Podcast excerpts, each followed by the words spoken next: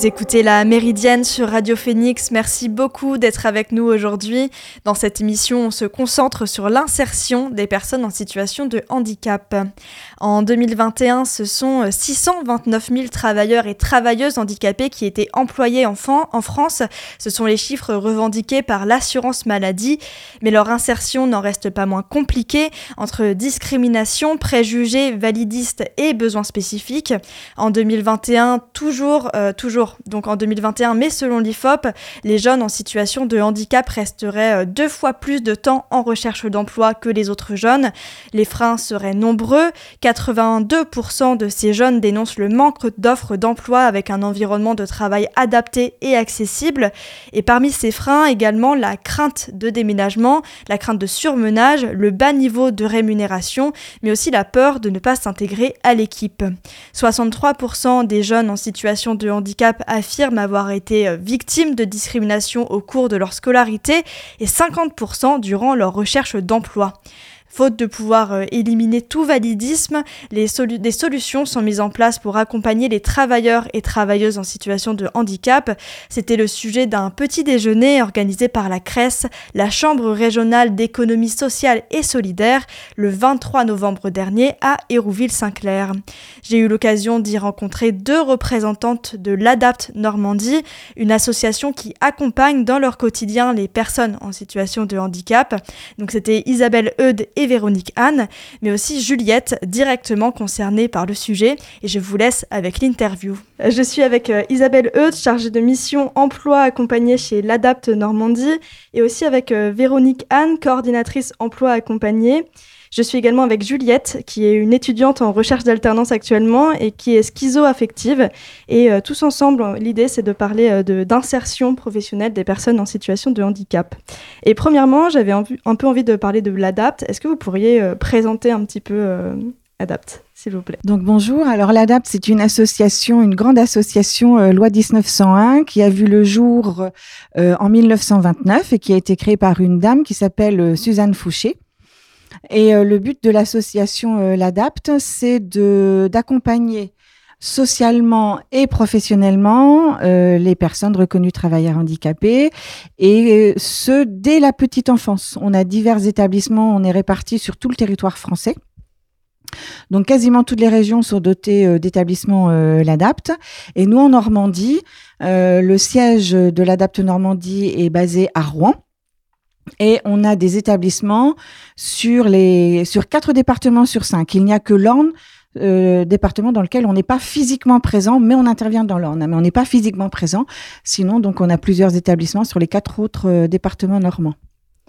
Et euh, notamment, vous avez les, les, emplois accompagnés. Véronique Anne, vous êtes coordinatrice emploi accompagné. Est-ce que vous pouvez juste expliquer un petit peu ce que c'est que les emplois accompagnés Oui, bonjour. Donc l'emploi accompagné, donc l'emploi accompagné est un dispositif qui est issu de la loi travail 2017. Euh, euh, l'emploi accompagné a pour but d'accompagner des personnes en situation de handicap qui ont la RQTH, la reconnaissance de la qualité de travailleur handicapé, euh, soit parce qu'ils sont en recherche euh, d'insertion professionnelle, ou soit parce qu'ils sont en, emploi, des salariés, mais qui sont en risque de désinsertion professionnelle et qui ont un besoin d'un accompagnement renforcé, c'est-à-dire on leur, ils sont accompagnés par un conseiller emploi accompagné, un job coach, qui va les accompagner intensivement dans leur démarche vers et dans l'emploi parce qu'avoir un emploi, c'est pas évident. En tout cas, l'insertion professionnelle, elle est, elle est notamment compliquée quand on est une personne en situation de handicap.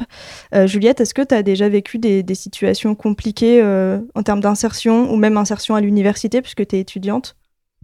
Alors, euh, bah, pas tellement en fait. c'est vrai que mon parcours, de... c'est un peu un parcours du combattant pour trouver une alternance. Mais je pense que n'importe quel autre étudiant dans ma situation euh, qui aurait étudié à Paris et qui chercherait une alternance sur Caen aurait un problème là-dessus. Euh, l'école, moi j'en ai parlé de mon handicap, du coup euh, les gens l'acceptent bien. Voilà. Et tu cherches une alternance et donc là, t'as pas l'impression donc que ton handicap peut jouer sur le fait d'être accepté ou non en alternance? Bah un peu, forcément. Mais je me dis que c'est pas forcément le facteur clé. Je me dis que je me résume pas qu'à ça. Et je pense que effectivement, il peut y avoir de la psychophobie. C'est possible. Mais que globalement, mes, euh, mes capacités de travail ne sont pas si impactées par, le, par, le, par, par la maladie. Donc, euh, bah, à voir. oui, donc dans ces cas-là, ce serait plutôt des préjugés qui t'empêcheraient finalement de, de trouver un emploi. Ouais, je pense. Et donc, on va revenir euh, sur euh, les emplois accompagnés. Euh, j'avais lu également que le, but, c'était d'accompagner des personnes en situation de handicap vers l'emploi, mais aussi de les sécuriser. Et le terme sécuriser, j'ai pensé tout de suite aux, aux, violences. Est-ce que les entreprises, c'est un lieu où on peut avoir des violences envers les personnes en situation de handicap? Alors, des violences, non, le mot est fort, hein, je pense. plutôt des préjugés on va plutôt parler de préjugés, de méconnaissances sur le handicap. Et le rôle justement du conseiller emploi accompagné, c'est de lever ces préjugés, de changer le regard, de rassurer tout le monde. Et donc c'est pour ça qu'on va sécuriser, puisque l'emploi accompagné, on accompagne sur du long terme. S'il faut accompagner la personne jusqu'à la retraite, on accompagnera jusqu'à la retraite. Alors ça fait sourire, mais c'est vrai que sur un handicap psychique, par exemple, euh, on va sécuriser, c'est-à-dire que tout va aller bien à un moment donné dans l'entreprise, mais on ne sait pas pourquoi pour des raisons par exemple personnelles, la personne va peut-être décompenser à un moment donné ou parce que tout est sécurisé dans l'entreprise et qu'il y a un changement, une restructuration, un tuteur qui part et voilà, un petit grain de sable dans le rouage va faire que l'accompagnement dans l'entreprise va redevenir intensif.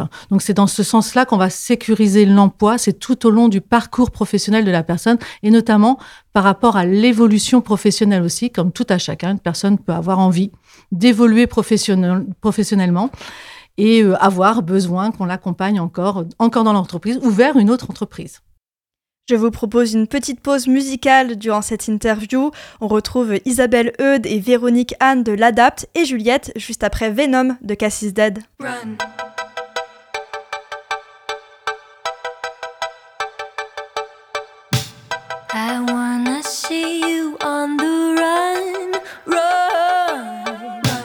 Chase you into the setting sun for fun. Watch your back, boy. Sink my teeth in Titanic love. Go no. You spooky, you spooky. Inject you with my venom, venom, venom. Swerving through the traffic like a prat. Going 60 in a 30 in this Aston, it's in black. It's in black. I'm trying to steer and wrap this gag. Hit the curb, fuck my tracking now. I'm driving on a flat swear I told her it was over. Came outside the crib, the dirty scratches in the motor. Blowing up my micro tag, Motorola. Can't remember if she said she's bi or bipolar. The smiley face was just an act. Now it's clear this chick is tapped. Ain't escaping this intact. Check my track record, it's just crazy. I attract death threat up on the mirror. It's in Ilamasca map. It's cute, but I don't like to laugh. Should've seen a psychopath driving in the cycle path flashback. So when she threw the toaster in the bath, was a shock to say the least. I didn't think she'd go that far.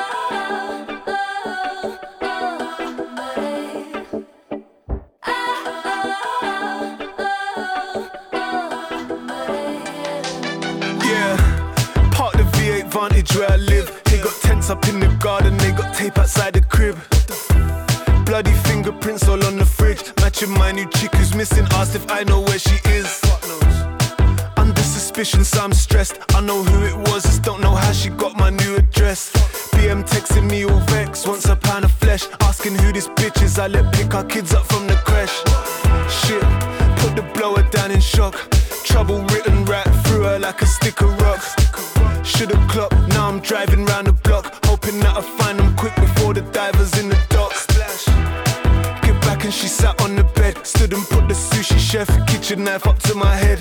Little sort says she's sorry she was off her meds. Long story short, apparently the wedding's end of Feb. Cross my heart, hope you die. Not mine, I'll make you mine. Lost my heart out of time. You crossed the line, oh, I'll make you mine.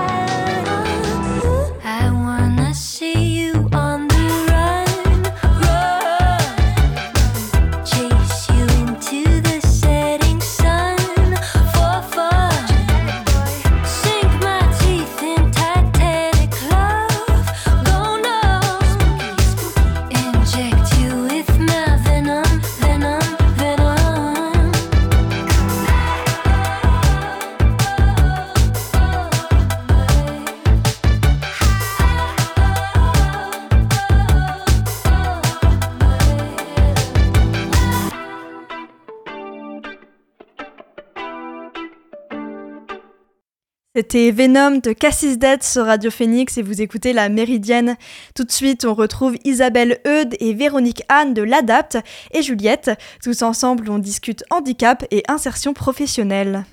Et ADAPT euh, accompagne les personnes en situation de handicap, mais également les entreprises qui emploient des personnes en situation de handicap. Comment est-ce qu'on accompagne une entreprise euh, là-dedans? Ah. Alors, vaste sujet, vaste sujet. Les entreprises connaissent essentiellement, dans, le champ du handicap, le service maintien de Cap Emploi. Donc, euh, la, différence qu'on a, c'est, comme le disait Véronique à l'instant, c'est sur l'intensité de l'accompagnement. On est vraiment sur un accompagnement intensif et de longue durée on n'a pas, euh, on n'a pas du limite dans le temps si la personne souhaite continuer à être euh, dans le service, euh, enfin dans le dispositif emploi accompagné. Alors les entreprises, comment est-ce qu'on peut les accompagner? Alors on peut les accompagner de différentes façons, comme le disait Véronique à l'instant, dans le cadre de la sécurisation du parcours, parce que voilà, Juliette l'a dit, Véronique l'a dit, les entreprises peuvent avoir des préjugés sur le handicap, quel qu'il soit. Hein. quel qu'il soit.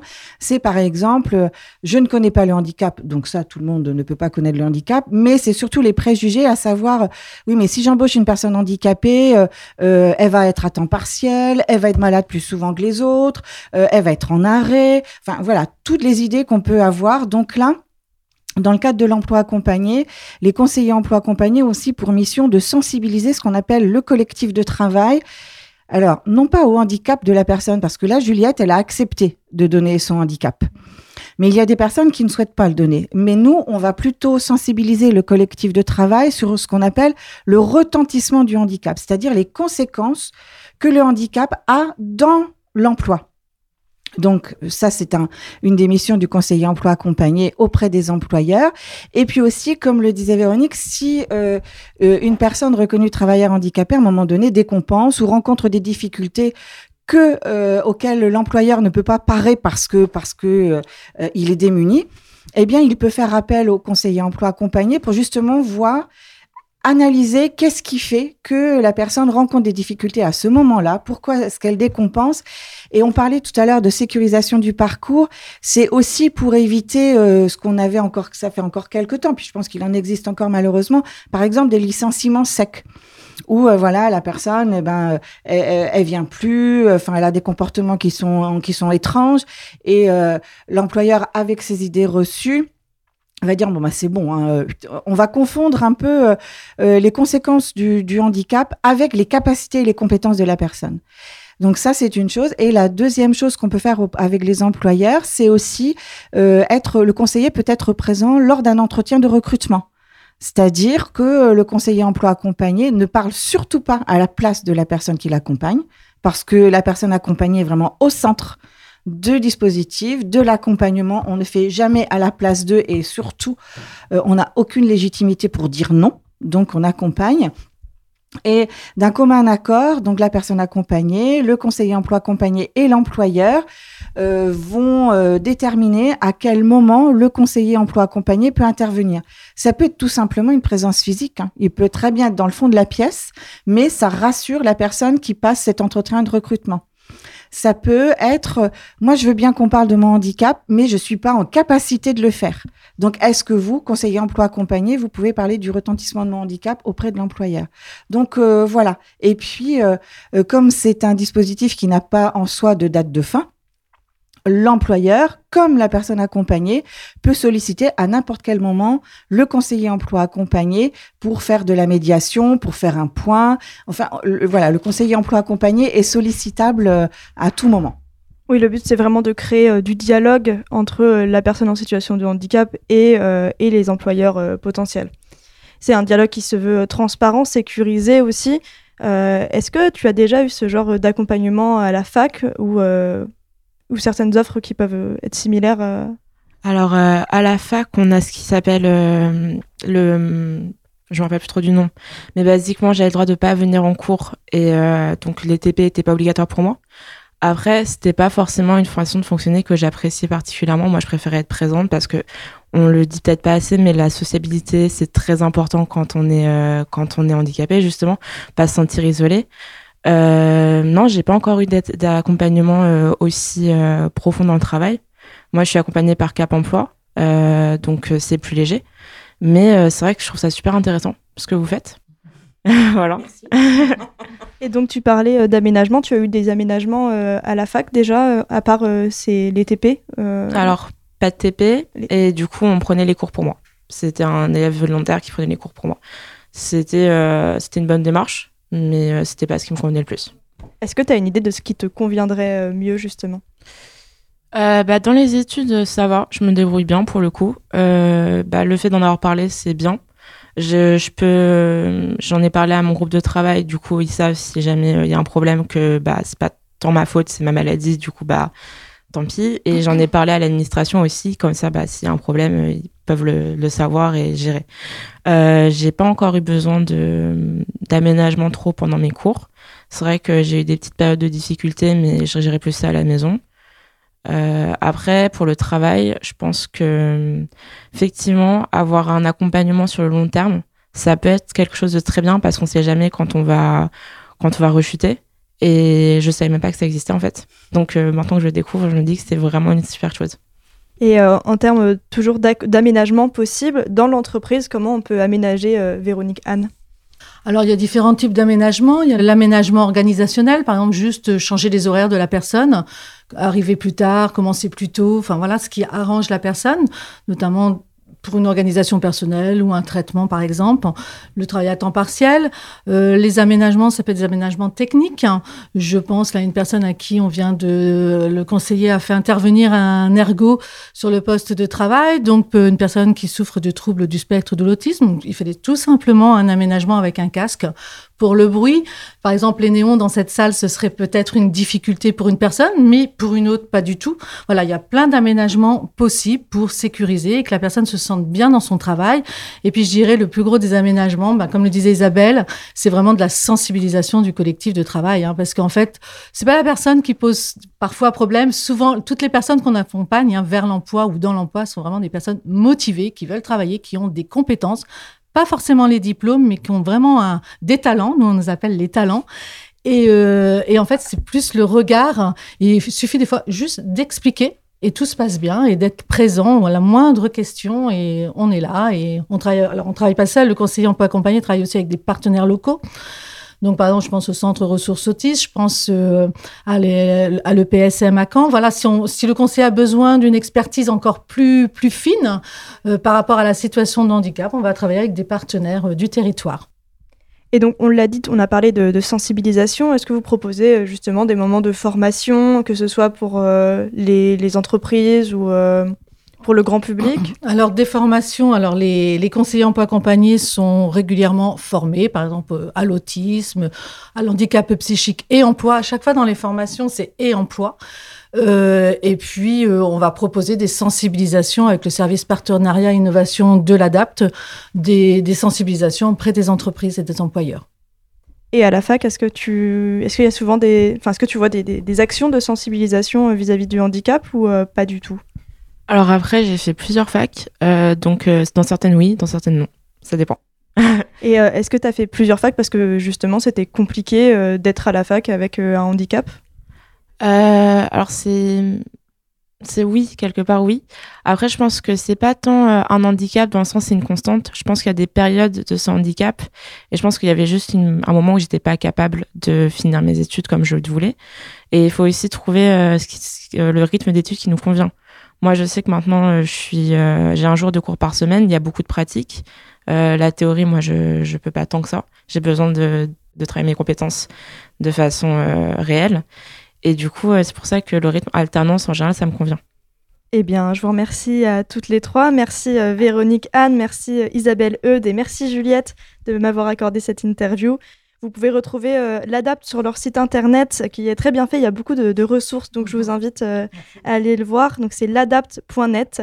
Et voilà, je vous remercie. Merci. Merci. Merci encore à Juliette, à Isabelle Eudes et à Véronique Anne. Merci à la CRES, la Chambre régionale de l'économie sociale et solidaire, pour sa confiance. Vous écoutez La Méridienne sur Radio Phoenix. Dernière rubrique de l'émission aujourd'hui, ma recommandation culturelle, et c'est encore une fois un roman graphique. Je vous conseille La différence invisible de Mademoiselle Caroline et Julie Dachaise, publié chez Delcourt en 2016. Julie Dachaise est autiste, docteur en psychologie sociale et militante, et donc elle raconte comment les TSA, les troubles du spectre autistique, sont mal diagnostiqués, notamment chez les femmes, ce qui entraîne des difficultés dans le quotidien, dans le foyer, mais aussi au travail. Dans ce roman graphique, elle s'allie avec la dessinatrice Mademoiselle Caroline pour mettre en avant cette différence invisible. La Méridienne, c'est terminé pour aujourd'hui. Merci encore à Juliette, mais aussi à Isabelle Eudes et Véronique Anne de l'ADAPT Normandie. Merci à la CRES, la Chambre régionale de l'économie sociale et solidaire.